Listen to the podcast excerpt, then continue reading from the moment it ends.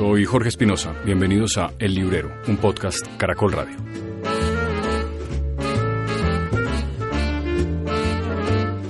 En el último capítulo del año hacemos un recuento con Mauricio de los libros que más nos han gustado durante este 2019, las novelas que nos acompañaron durante este año e invitamos también a una librera y a un oyente, un oyente de El Librero de Caracol Radio, a que nos dijeran también cuáles son sus recomendaciones.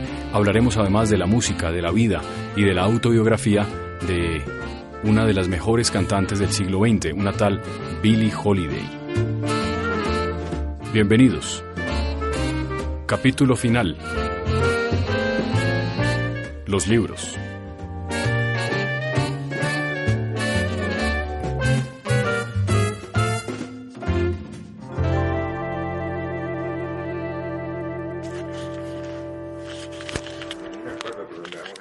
Sí. Voy a contarlo, Mauricio. Voy a confesar lo que pasó. Grabamos el episodio del podcast.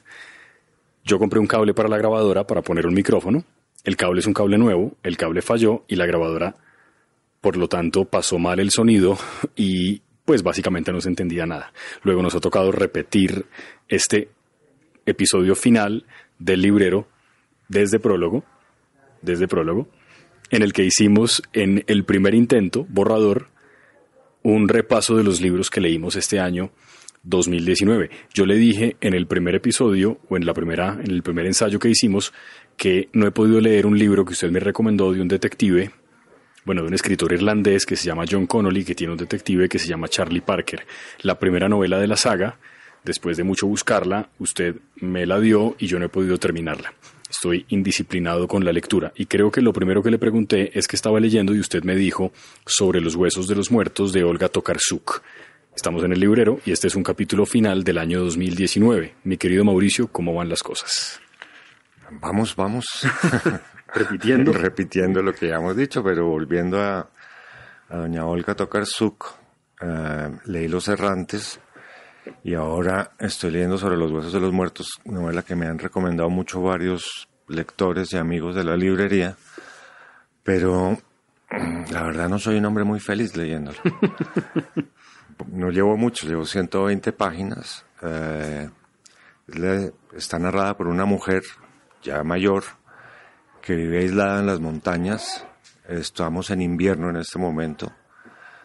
Ella y otro poco de personajes viven en, esas montañas con metros de nieve a 20 grados bajo cero. Hasta el momento van dos muertos, no sabemos si son crímenes o si son eh, muertos accidentales. La señora reflexiona mucho sobre la muerte y habla mucho sobre astrología, sobre cómo está eh, todo esto que yo no entiendo, que son Venus en la casa de Júpiter o Júpiter, etcétera, etcétera, para ir mirando ah, cómo han sido estos crímenes. Uno de los crímenes es el del comandante de la policía, pero ella dice que es venganza de los animales porque es cazador. Eh, el otro crimen es el de un hombre muy detestable. No, no sabemos si son crímenes realmente, son muertos. Pero ella también dice que es venganza de los animales porque este tipo era un sátrapa para, hacer cacería y usaba cosas ilegales y trampas y ella se la pasaba peleando con él. No sé a dónde vaya con esta novela, pero como le digo, no, hasta el momento no soy un hombre feliz. no es policíaca entonces. Yo no, yo no la siento policíaca, o, por lo menos el policíaco que a mí me gusta leer, ¿sí? que son los policíacos de estos detectives o investigadores intuitivos, violentos, tomatragos, que se dan en la jeta todo el día. No. No, no es. Sin embargo, por ejemplo, en esta novela que está aquí, que, no, que hace un rato no hablamos del de Jane Harper, de Naturaleza Salvaje, vuelve a el detective de la novela anterior, es un detective que trabaja en la Policía Federal Australiana en finanzas y siempre llega a todos sus casos por rebote, digamos, no es que él los tenga que investigar porque él es de finanzas. Eh, ese no es un detective violento, pero es un detective muy interesante de, seguir y esa novela es extraordinaria, mejor que la anterior. Jane Harper es una novela, supongo que, que de novedad, naturaleza salvaje. Jane Harper es, por supuesto, una escritora. Es una escritora australiana. Eh, su primera novela, que son, se llama Años de Sequía, es una novela en Australia con un verano violento, un calor insoportable. En cambio esta, estamos en invierno, llueve todo el tiempo y hace un frío que nos lleva. Parecido al frío que estamos soportando últimamente en Bogotá. Sí. porque, bueno, como, como, el señor de la Casa Blanca dice que no existe el cambio climático, yo quería volver porque usted hizo la mención en el último episodio que estaba terminando de leer Los Errantes, la última novela de la Premio Nobel de Literatura que ya había escrito cuando le entregan el Nobel, que es el premio además Man Booker International, que es un premio importante. ¿Cómo le pareció Los Errantes? En aquel momento creo que usted dijo son historias que son distintas y no estoy seguro si al final se van a unir. ¿Qué pasa finalmente? A ver, para hacer un, como una sinopsis de Los Errantes, es la historia de una mujer que va viajando por el mundo y va narrando historias de eh, cosas que le pasan en los aeropuertos, en los hoteles, que habla con eh, pasajeros o viajeros que van en tránsito, que van para un lado, que van para otro, y intercala historias que no tienen nada que ver con lo que está pasando, como la historia de una mujer que un día se desespera en su casa, tiene un hijo como parapléjico, un marido eh, que llegó de la guerra y es un marido como amargado, y de vez en cuando su suegra va a ayudarle y es el día que ella tiene para ella y en un día de esos, ella eh, empieza a, errar a través del sistema de transporte de Moscú. Esta es una de las historias. Otra de las historias es una pareja que va con su hijo a pasar vacaciones a una isla. En un momento dado, la mujer o la madre y el niño se bajan del automóvil y nunca regresan. Y en la isla, que es una isla pequeña, todo el mundo los busca, los busca, los busca y nunca los encuentra. Eh, son historias de ese tipo y yo pensé que iba a encontrar más adelante como el cierre de las historias. Y no. Y no, salvo el de, el, del, el de la pareja, que se, de, la, de la madre que se pierde, tiene al final un cierre, pero las demás historias, la de la mujer vagabunda en los temas de, de transporte o la del médico anatomista, ninguna tiene ningún cierre, es una cosa intercalada y no sé, es una novela muy bien escrita, pero yo no me, no me la gocé, digamos. Y, y, para mí es un requisito sine qua non claro. gozarme lo que estoy leyendo. Tengo una, una recomendación que es por un interés cuando entré a la librería esta mañana que vi la novela, pero que por supuesto reconozco que no he leído, solo que ya la compré y la quiero leer. Aquí hay otros libreros, además de Mauricio también está Rosa, que nos va a recomendar hoy una novela, bueno, una novela no, una autobiografía de la que probablemente es la cantante de jazz más famosa, más importante de la primera mitad y un poco después del siglo XX en Estados Unidos, Billie Holiday, una autobiografía que se escribió hace mucho tiempo, que ella leyó en algún momento y que ahora han vuelto a traer eh, editada. Eh, Rosa, hola. Hola, Jorge. Eh, sí, yo conocí este libro cuando, cuando era adolescente, lo leí probablemente a los 15 años y fue un libro que me impactó y me gustó muchísimo. Es la autobiografía, como dijiste, de Billie Holiday este libro ya lo escribió tres años antes de morir, en el 56, y cuenta toda su historia. Es una, es una narración dura y tremenda sobre su infancia en un prostíbulo, el mundo de, la heroína, en el que ella también creció, su madre, y luego ella fue también adicta a la heroína, el, el mundo también como de los sistemas carcelarios en el que estuvo y y es un, libro que cada capítulo está dividido en una canción distinta de ella. Iba también contando cómo fue que ella compuso su música, las letras, de qué situaciones políticas y, y con respecto a, problemas de, racismo en Estados Unidos. En, digamos que a partir de estas situaciones ella componía, recuerdo especialmente la historia sobre una canción que es Strange Fruit que habla sobre el linchamiento de las personas negras en Estados Unidos y sobre estos cuerpos colgantes que ella describe en esa canción como estos frutos extraños que, cuelgan de los árboles.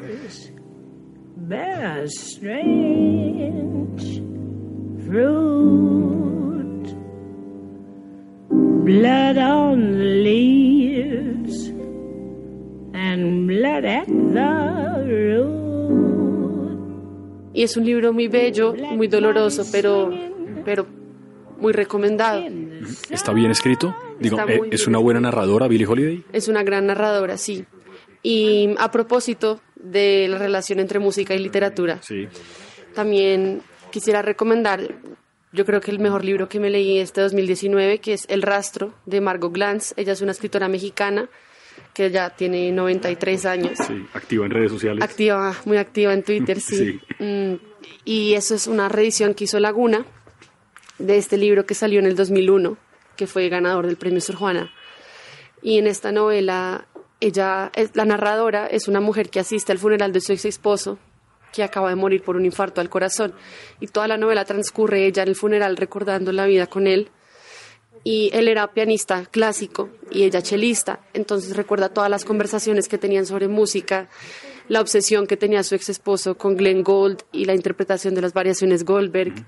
Y es una novela que, que siempre está atravesada por, por el corazón y, y la pregunta sobre el tiempo y el ritmo, el, el tiempo mismo de la narración. Parece a veces que un latido y, y se preocupa mucho por, por pensar cómo es un corazón también cuando se interpreta música, cómo sería el corazón de Glenn Gould en la primera y la última grabación de, la- de las variaciones Goldberg, que es un libro impresionante, sí, que, que recomiendo un montón también. Sí, Margot Glantz, yo tuve la ocasión de entrevistarla hace poco, vino a Colombia y pues indudablemente es un gran, gran personaje, Sí. es un gran personaje. Sobre eso de la música, ya decía yo como confesión que el, el- primer borrador que hicimos de este podcast de hoy por problemas técnicos no salió y yo decía que contaba que eh, en aquella época, en aquella época digo de Billie Holiday, había también un músico, saxofonista maravilloso, Charlie Parker Bird, que también era adicto a la heroína. Creo que tenía como grandes dolores, eh, como lumbares, tenía algo en la espalda y era por lo menos la excusa que él utilizaba para estarse aplicando opiáceos todo el tiempo. Y probablemente, pues uno de los mejores saxofonistas de la historia. Y él también tiene una historia parecida a la de Billie Holiday. Él también lo perseguía el FBI, les parecía que era un tipo sospechoso, no les gustaba que los negros fueran capaces de convocar a gente blanca y, y de emocionarlos con la música.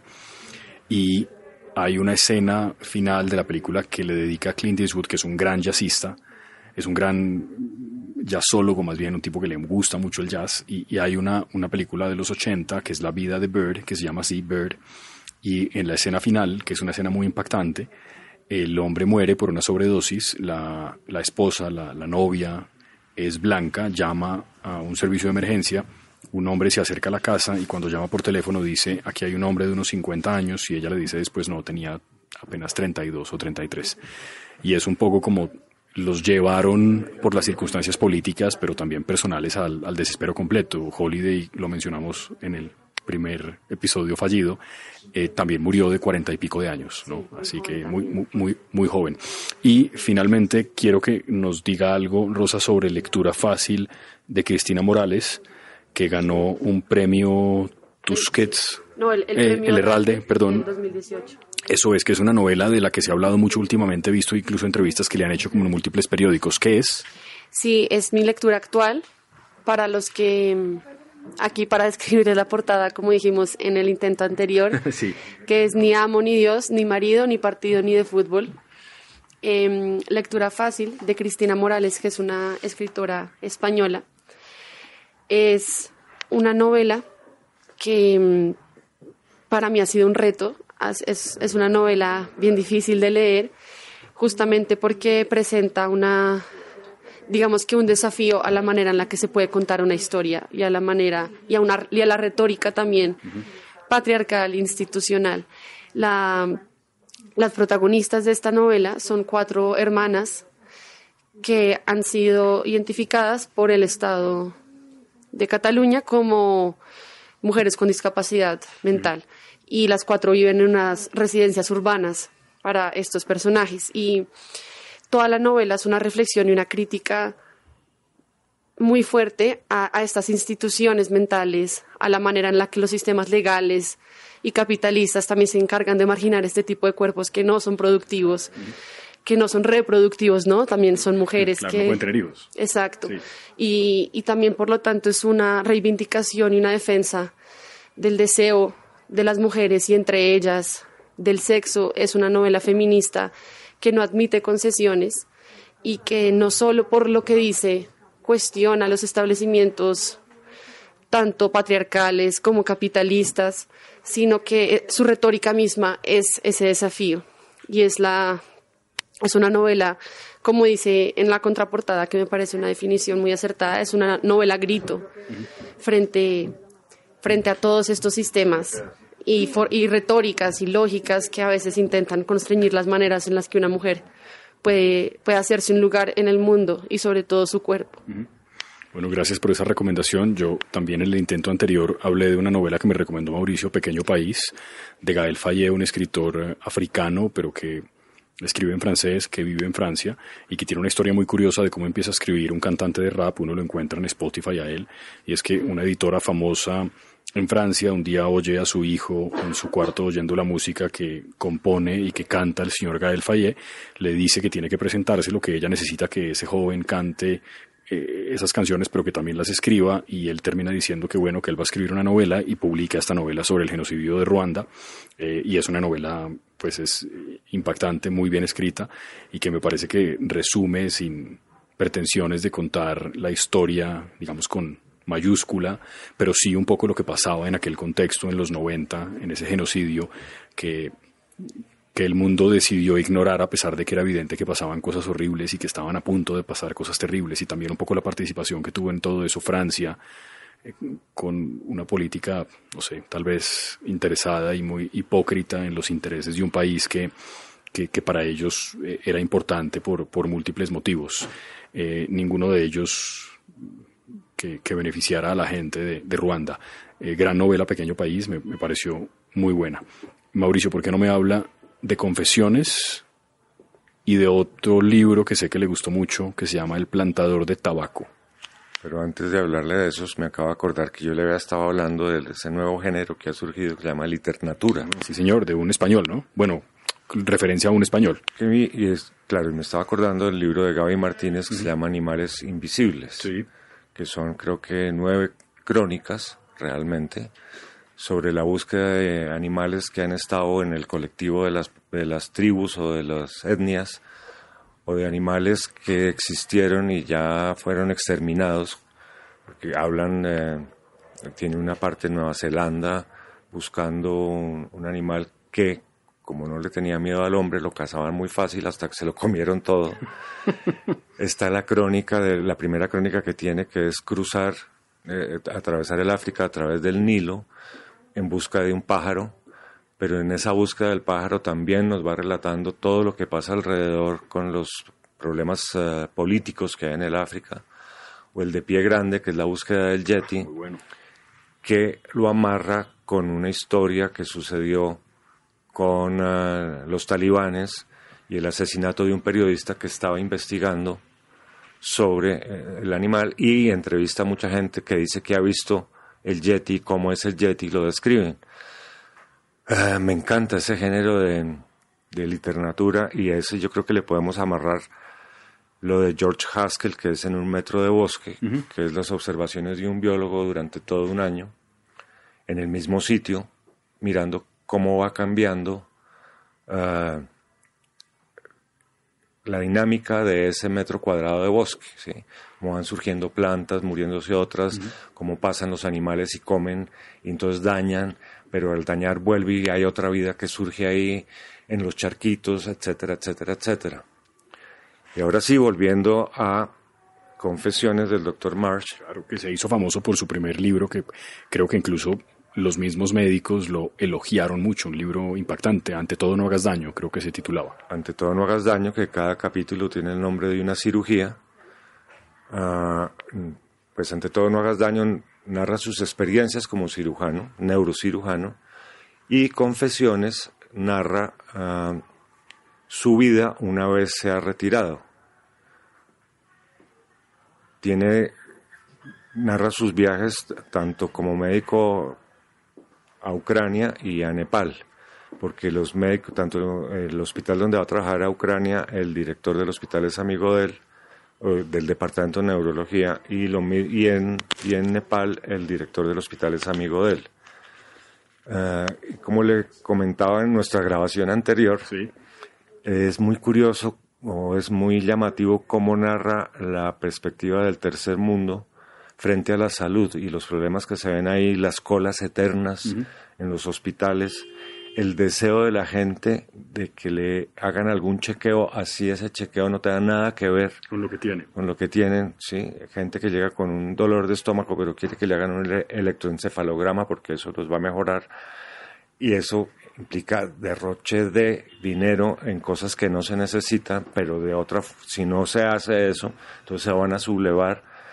Y narra un poco también cómo se está enfrentando él ahora que se ha retirado de la medicina a su nueva vida de pensionado, digamos así. Es un libro absolutamente apasionante. Bueno, ahora vamos a hablar de dos libros más. Ah, me parece perfecto. Vamos a hablar del plantador de tabaco, que fue creo que con el libro que inicié el año, es un libro de 1400 páginas de John Bart, escritor norteamericano, contemporáneo de Vonnegut, de Pinchon, esta generación nueva, mm. no nueva, no tiene nada de nuevo porque ya son todos de 80. Sí. Ah, que son como los posmodernos norteamericanos. ¿Por qué no he oído de él? Es decir, ¿es el menos famoso de los de esa generación, por lo menos para lectores en español? Porque Vonnegut, no sé, McCarthy, pero ¿por qué él a mí no me... Yo no sé, yo, yo llegué a él porque leí alguna vez una reseña de Darío Jaramillo de otro libro de él que se llama Giles el Chico Cabra pero este me llamó la atención más que el del anterior y entonces me lancé a este, que es un libro de 1500 páginas que narra la conquista inglesa de Maryland. Es un libro extraordinario, una traducción, como le dije, impecable de Eduardo Lago. En el prólogo cuenta que se demoró cinco años haciendo la traducción, pero es absolutamente exquisito ese libro, exquisito.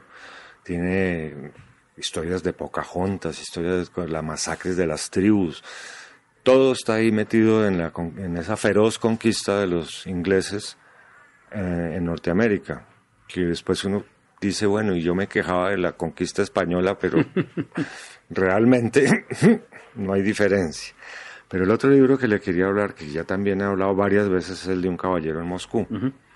La historia de este aristócrata conde Rostov, que le conmutan su pena de muerte por haber escrito esto sucede después de la Revolución Rusa. Entonces los camaradas lo llaman a juicio, como a todos los aristócratas, para pasarlos al papayo, y a él le conmutan la pena de muerte por haber escrito un poema en contra del zar. Ya. Y le declaran prisión perpetua, eh, lo que llaman ahora domiciliaria, En, un hotel donde él se queda, un hotel que da sobre la plaza del Bolshoi, y él empieza a narrar a través del, hotel y de la vida en el hotel la revolución rusa. Eso es maravilloso. Solo un cliente se ha quejado, que es un libro flojísimo, pero el resto, todos los demás que lo han leído han quedado encantados. ¿Les ha gustado?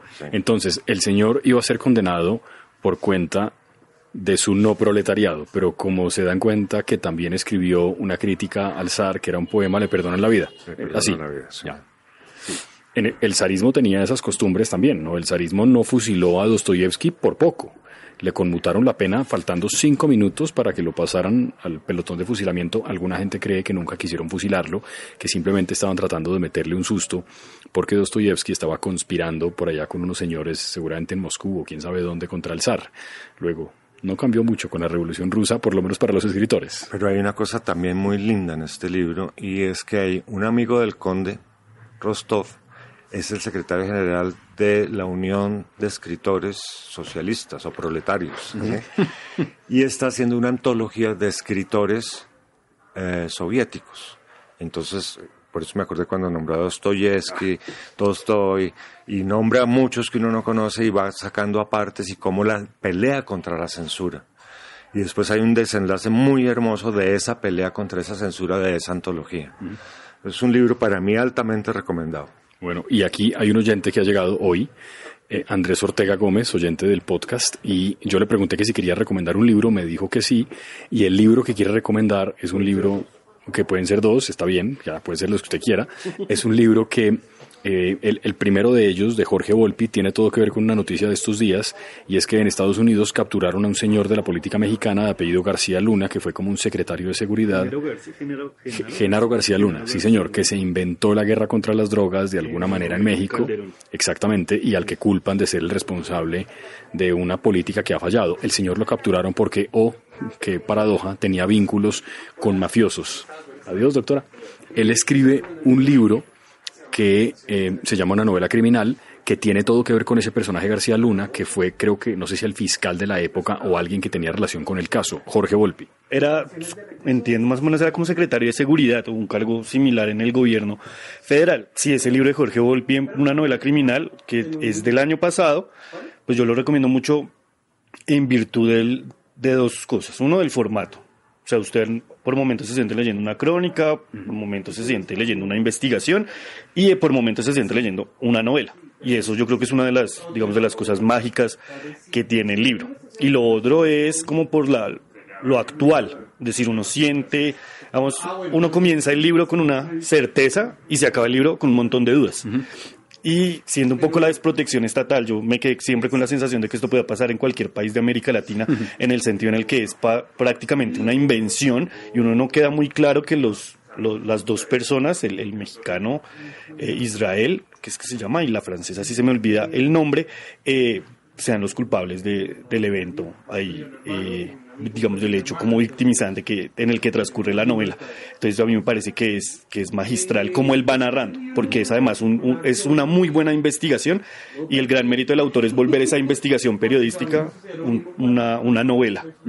Ese sería como el primer libro y el segundo libro que yo creo que me atrevo aquí a recomendar en esta regrabación es Las muertes chiquitas de, de Margarita ah, Osada.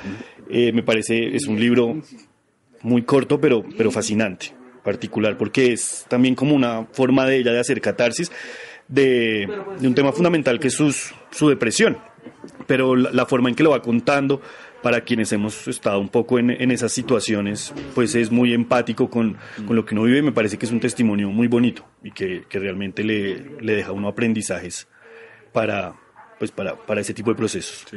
Sí. me han hablado bien de ese libro de Margarita Posada, que además también hace algunos años fue compañera nuestra en, en Caracol Radio. Pues Mauricio, gracias, Andrés. Eh, Mauricio, yo creo que obviamente seguimos el próximo año, esto simplemente ha sido una recopilación de algunas lecturas, algunas de ellas que hemos hecho durante este año. Le pregunté también en la primera grabación por La espinosa belleza del mundo, que son cuentos de Tomás González, y usted me dijo, hay tres cuentos nuevos de Tomás González, ¿no? En esta recopilación. ¿Son todos los cuentos de él? Son todos los cuentos de él, es lo que he mirado muy por encima del libro, yo no lo he leído, no lo he entrado a leérmelo, pero entiendo que son la recopilación de los cuentos completos, más tres cuentos nuevos que él tenía por ahí.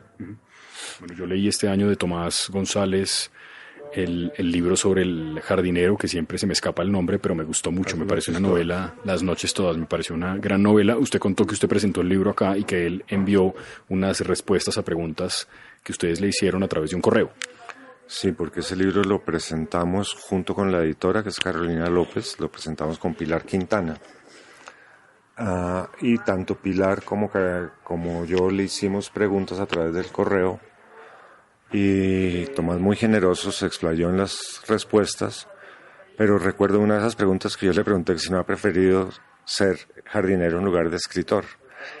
Y me contesta que lo de la jardinería no se le da mal, que tiene hasta buena mano, buena mano. y que en el nuevo sitio donde está viviendo en Guatapé está creando un nuevo jardín. Él había hecho otro jardín en donde vivía, en su finca donde vivía abajo, Zipacón, no me acuerdo ahorita cómo se llama ese pueblo.